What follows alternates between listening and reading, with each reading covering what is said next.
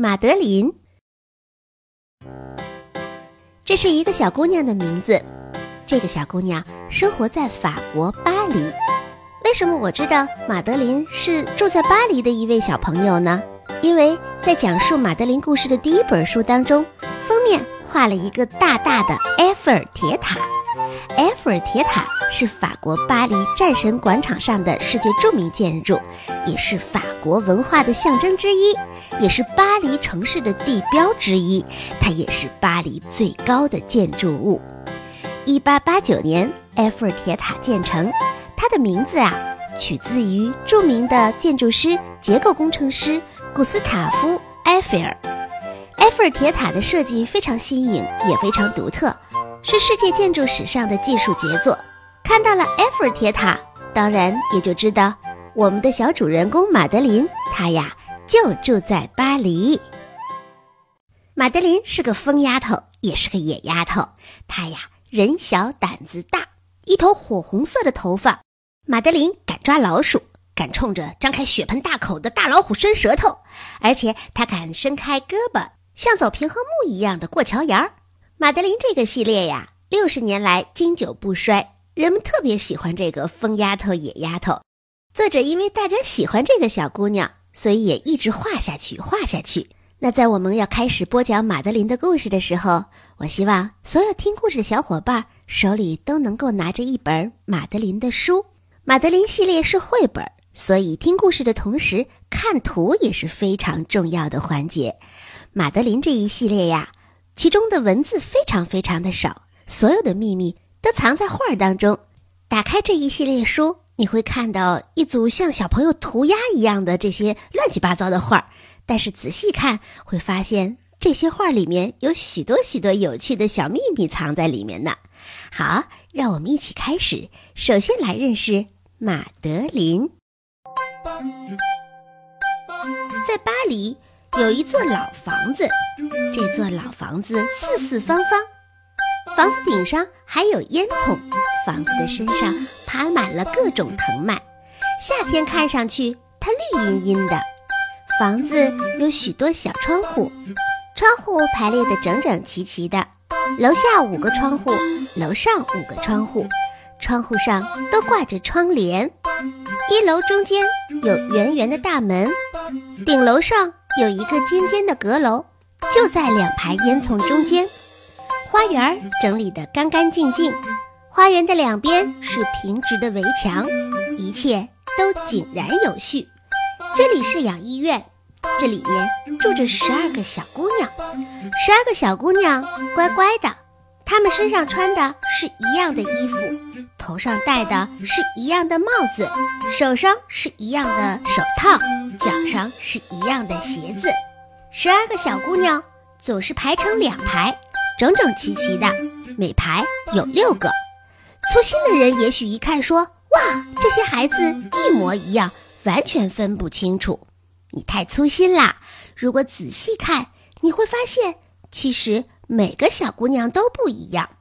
就单单看她们的头发吧，有的是直发，有的是黑色的，有的是卷发。有的是金黄色，还有的是小卷儿，有的是大卷儿。如果再配上他们各自独特的表情，你就会发现，十二个小姑娘是十二个鲜活的小姑娘。出门的时候，他们会排成两排；吃饭的时候，他们也会排成两排吃面包。老师坐在餐桌的中间，姑娘们这时穿着一样的餐服，面前摆的是一样的餐具，面包放在大篮子里。她们各自围上餐巾，就开始愉快地吃面包了。早晨起来的时候呢，十二个小姑娘也排成两行，分别站在自己的盥洗池前，仔细地刷牙齿。老师说了，好的卫生的习惯一定要从小养成。刷完了牙，十二个小姑娘就分成两排，躺在床上睡觉。保育员阿姨。会看着他们一个一个的闭上眼睛，然后再悄悄地关上门离去。太阳一出来，老师就会带着小朋友们一起出去玩。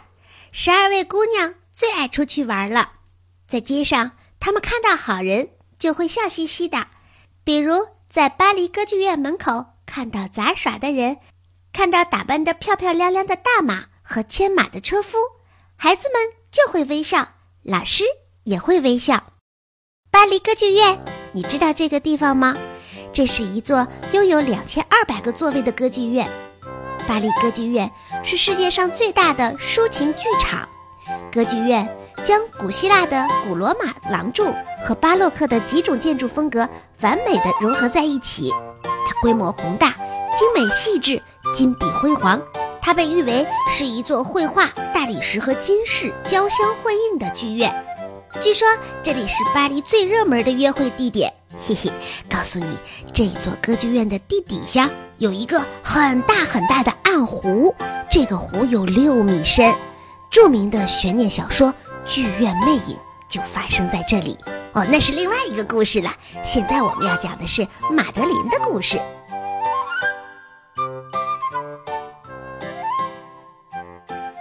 刚才我们说到，每天老师都会带着小姑娘们出去玩儿。巴黎有很多很棒的建筑物，非常值得参观。路上遇到了好人，大家就会笑嘻嘻的；但是路上遇到了坏人，大家就会皱起眉头。比如在旺多姆广场，小朋友们看到警察抓小偷，小偷飞快地跑，警察也飞快地追。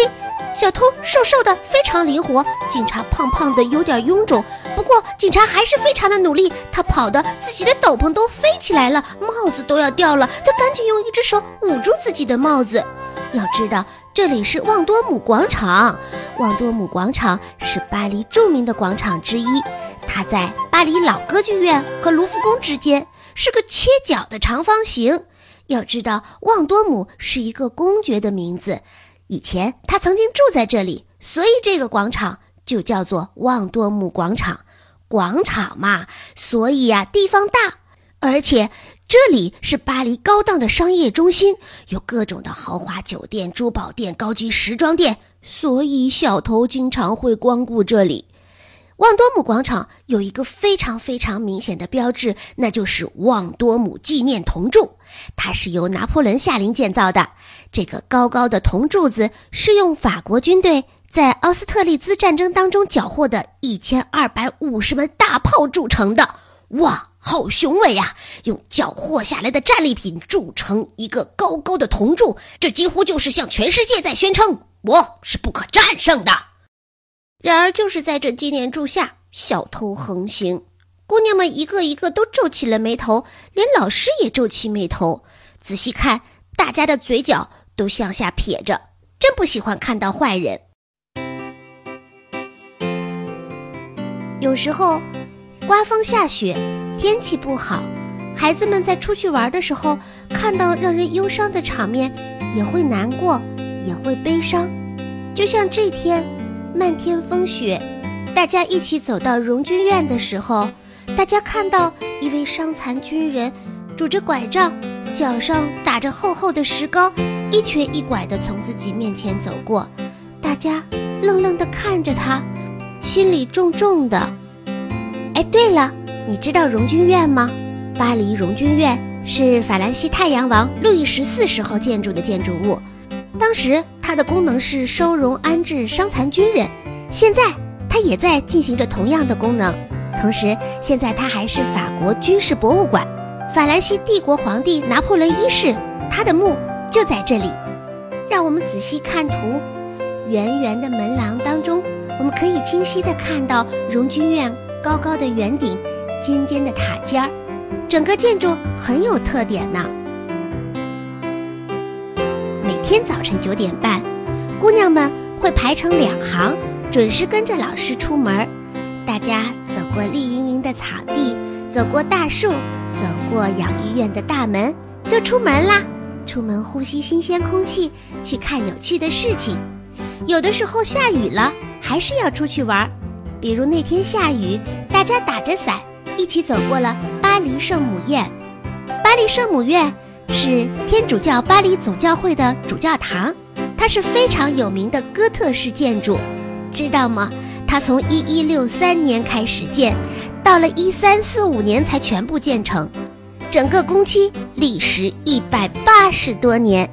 这样宏伟的建筑，当然要去看。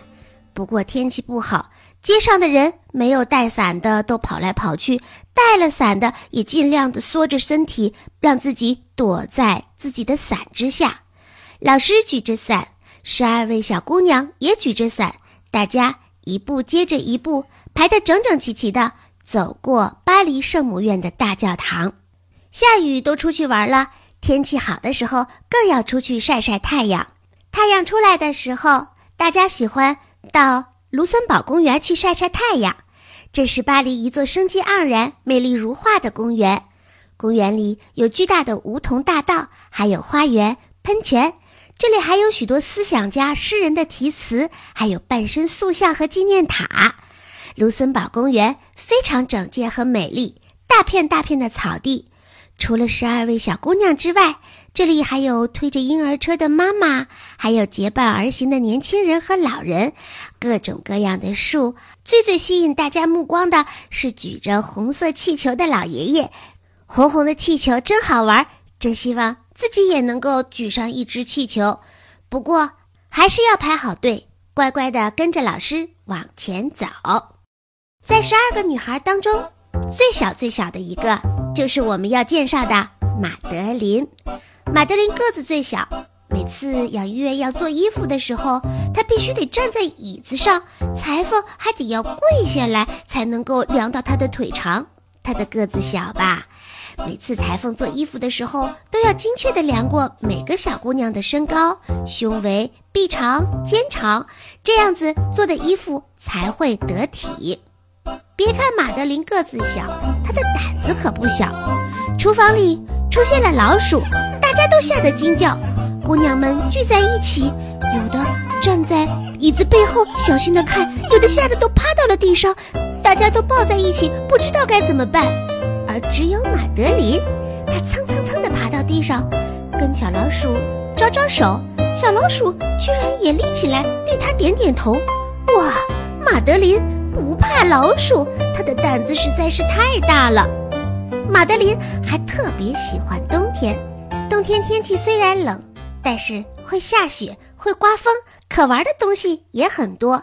冬日里，老师同样会带着大家出门玩，有的滑滑冰，有的滚雪球，有的就在雪地里跑一跑。漫天风雪当中，远处可以隐隐约约的看到高地上面那白色的建筑。那就是圣心教堂，它是在巴黎蒙马特高地的制高点上非常突出的一个建筑。站到圣心大教堂上，大家是可以把所有的巴黎市中心尽收眼底的。圣心大教堂是埃菲尔铁塔之后巴黎的第二个制高点，在它的俯视之下，孩子们和老师一起快乐的玩耍。有一回，老师带着伙伴们一起去动物园，在动物园里，大家看到了张着血盆大口的大老虎，哇，太可怕了！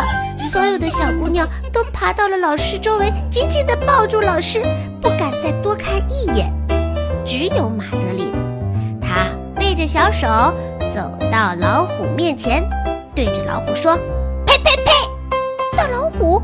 直着眼睛看着他，张大嘴巴吼两声，但是大老虎被关在笼子里，一点办法也没有。保育院里所有的孩子都很守规矩，除了马德琳，她也是让克拉维尔小姐非常害怕和担心的一个小姑娘。比如大家出去玩过桥的时候，所有的小姑娘会整齐地排好队，在地上慢慢走，只有马德琳，她呀。站到最最靠着河边的桥沿上，然后伸开双臂，像走平衡木一样的一步两步，沿着桥沿往前走。克莱维尔小姐只能不断的在自己的面前画十字，求上帝保佑，保佑一切都能平安。一天半夜，克莱维尔小姐躺在自己的床上，怎么也睡不着。她觉得自己的心砰砰砰直跳。她坐起身来，打开灯。什么心总是跳？好像有哪儿不太对劲。于是他翻身下床，拉开自己的蚊帐，一步一步地上楼，打开了孩子们的卧室。十二个孩子分成两排，一个又一个的坐在自己的床上，并没有躺下。大家都睁大了眼睛看着一个方向，有一个小姑娘，一个红头发的小姑娘，对天大哭大闹，眼泪满脸都是。你能说出这个哭闹的小孩是谁吗？对，没错，是红头发、胆子大大的马德琳。他坐在床上哭啊哭啊，真的好伤心，哭的眼睛都红了。克拉维尔小姐非常着急，她立刻请来科恩医生，请他一定要搞清楚到底发生了什么事情。医生看过之后，连忙扑向电话机。大家都明白了，原来发生了紧急的事情啊！真是让人着急，真是让人紧张啊！科恩医生拿起电话，大声地说：“请接十六。”那正是医院的电话号码。医院的护士戴着高高大大的馄饨帽接起了电话。科恩医生大声地在电话里对他说。护士，有人得了阑尾炎，所有的人都哭起来了，所有人都吓得眼泪汪汪的。小朋友在哭，老师在哭，大家都很担心，大家觉得发生了非常可怕的事情。马德琳裹在毯子里，躺在医生的怀里，她不哭了，她觉得自己又安全又温暖，在老师。和十一位小伙伴眼泪汪汪的送别之下，他离开了养育院，坐进了一辆闪着红灯的救护车，车子呜哇呜哇飞快地驶出养医院，在埃菲尔铁塔的掩映之下，在月光之中，冲进了黑暗，驶向了医院。在这之后很长时间，马德琳都一直睡着。她不知道发生了什么。当她再次睁开眼睛的时候，马德琳觉得自己舒服好多了。她看到阳光，看到小桌边放着一盆鲜花，绿绿的叶子，红红的花朵，大大的黄花盆儿。花盆边上有一瓶水，花盆旁边有一只小勺子。这个房间有一股药水味儿，不过非常干净，太阳照进来也很温暖。很快，可亲的护士阿姨戴着大大的馄饨帽，端着各种各样好吃的东西来了。马德琳吃了喝了，然后躺在床上东看看西瞧瞧，知道吗？最棒的是她躺的那张床，这张床。有一个手柄，摇动它，床可以上上下下，多酷啊！有时候一个人待在房间里也有点小小的孤单。东看西看，马德琳把这个房间所有的东西都已经看熟了。门是双开的，门旁边是暖气片，门再边上是椅子，再过来是一个盥洗台。盥洗台上有水盆儿，有水罐儿，有刷牙的缸子，有眼镜，有龙头，有下水道，然后就没什么了。墙白白的，地毯干干净净的。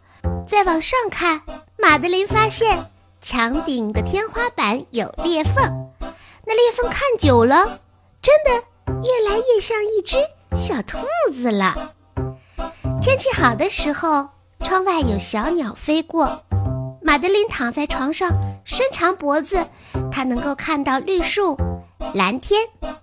日子一天天的过去，每天吃好的，舒舒服服的躺着，然后东看看西瞧瞧，让各种各样乱七八糟的想法在自己的脑子里盘过。就这样舒舒服服的日子，真是太开心了。有一个晴朗的早晨，克莱维尔小姐说：“哇，天气这么好，我带你们一起出去逛逛，顺便去看看马德琳。”大家一起来到了杜伊勒利花园，这里离卢浮宫只有二百五十米。原来这里是杜伊勒利宫。一八八三年，宫殿被拆除，于是一直封闭在广场里的卢浮宫一下暴露在了巴黎的景观里。所以这里是很好的，可以从外面欣赏卢浮宫的花园呢。卢浮宫你肯定知道，这是法国的王宫，在这里居住过五十位法国国王和王后。它是法国文艺复兴时期最最珍贵的建筑之一，这里面以收藏丰富的古典绘画和雕塑而闻名于世。卢浮宫也是世界四大历史博物馆之首。天气真是太好了，太阳挂在天空当中，孩子们一起走在草坪上，老爷爷坐在公园的长椅上给小鸟们喂食，园林工人咔嚓咔嚓的在修剪植物，远处。喷泉在喷着水，四下的植物郁郁葱葱。深吸一口气，今天天气好，一切好舒服，正好适合去探望病人。走出公园，伙伴们一起上了公交车，车子带着他们穿过巴黎的街道，来到了马德琳所住的医院。在老师的安排下，每一位姑娘都在织毛线的阿婆那里买了一束鲜花。看望病人一定要表达自己的心愿，送鲜花是一件非常得体的事情。大家一个跟着一个，手拿着鲜花，来到医院大厅。病房外的告示写着：“探视时间下午两点到四点。”嗯，我们正好按时到来。大家举着鲜花，拿着花瓶，表情严肃，轻手轻脚地推开病房的门，走了进来。一进房间，十一个女孩就大叫起来：“哇，这个病房可真是不一般！因为他们看到了马德琳爸爸送来的玩具、糖果，还有娃娃屋。大家呀，开心地玩了起来，有的跳绳，有的玩球，有的搭积木，有的推娃娃车，还有的看画书，有的在偷吃饼干，还有的努力转动马德琳床上的那根摇杆，让马德琳的床。”一点一点的升起来，哇！病房里实在是太好玩了，大家对什么都新鲜。老师呢，抱着鲜花，静静地站在旁边，看着开心的孩子们。不过这些都不是最棒的。看大家玩了一会，马德琳平静地坐在床上，跟大家说：“你们想不想看最酷的东西呀？”大家放下自己手中的玩具、画书。糖果齐刷刷的一起站到了马德琳的面前。马德琳慢慢的从被窝里爬起来，站到病床上，然后撩起自己的衣服给大家看。马德琳的肚子上有一道，哇！所有的女孩子都惊呆了，这件事儿实在是太酷了。玩了一下午，大家都很开心。大家一个又一个的排好队，戴好帽子，一个接一个走出病房。马德琳站在病房口，向大家招招手，大家也向马德琳招招手。大家愉快地告诉马德琳：“我们还会来的。”离开医院的时候，下雨了，看着淅淅沥沥的雨，所有的女孩子都垂下了自己的嘴，有点不高兴。大家都在心里想着一件事情：要是可以留在医院里多好啊！但是大家的想法没有实现。克拉维尔老师带着大家冒雨回到了保育院。回到保育院，大家像平时一样坐成两排吃面包。每个女孩子的嘴都是撇着的，大家心里不高兴。然后大家来到水池边。排成两行刷牙齿，奇怪的是，所有的女孩没有刷牙齿，有的垂着手，有的叉着腰，有的若有所思。反正大家好像很生气，好像都在动什么脑筋。克莱维尔小姐还是静静地看着十一个孩子，她把十一个孩子带到了卧室，十一个孩子上了自己的床，十一个孩子。一起把自己的双手垫在自己的脑袋下，撇着嘴，有点严肃的在思考着问题。带着孩子们跑了一天，玛德琳小姐累了，她像平常一样静静的关上门，回到自己的卧室，换上睡衣，戴上睡帽，然后钻进自己香甜的被窝，准备闭上眼睛，美美的睡上一觉。然而，到了半夜，克拉维尔小姐总是觉得哪里不对，她睡不踏实，她觉得心不定，她觉得好像有问题。于是，克拉维尔小姐坐起身，拧开灯，他心想：有哪儿不对劲儿？他翻身下床，穿戴好，整理好，然后砰砰砰地上了楼。克拉维尔小姐的心也跟她的脚步一样砰砰砰直跳，她已经担心会有重大的灾难要发生了。灯光把克拉维尔小姐的影子照得长长的，她一路狂奔，跑得飞快。她奔呐奔呐奔呐，奔向孩子们的卧室，越跑越快。砰的一声，克拉维尔小姐打开了孩子们卧室的门。我的孩子们啊，你们怎么了？到底哪儿不舒服？当那门打开的时候，克拉维尔小姐大声地喊了起来。卧室里，十一个孩子坐在十一张小床上，一个一个哭得满脸是泪。大家一边哭一边大声的叫：“啊，我们也想格兰美。”克莱维尔小姐看着一个一个满脸是泪花的小宝贝儿，她呀笑了，她挺直身体，用最温柔的目光。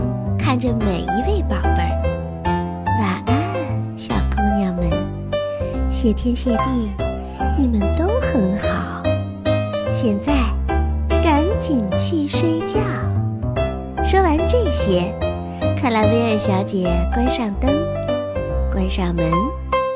到这儿，我们的故事也讲完了。在这个故事里，你认识了马德琳。你认识了巴黎的许多美丽的景观。告诉你，马德琳可不是个安分的小姑娘，她还会继续旅行。下一站，我们要跟着马德琳去伦敦玩一玩。记得来听于淼淼为你讲马德琳的故事。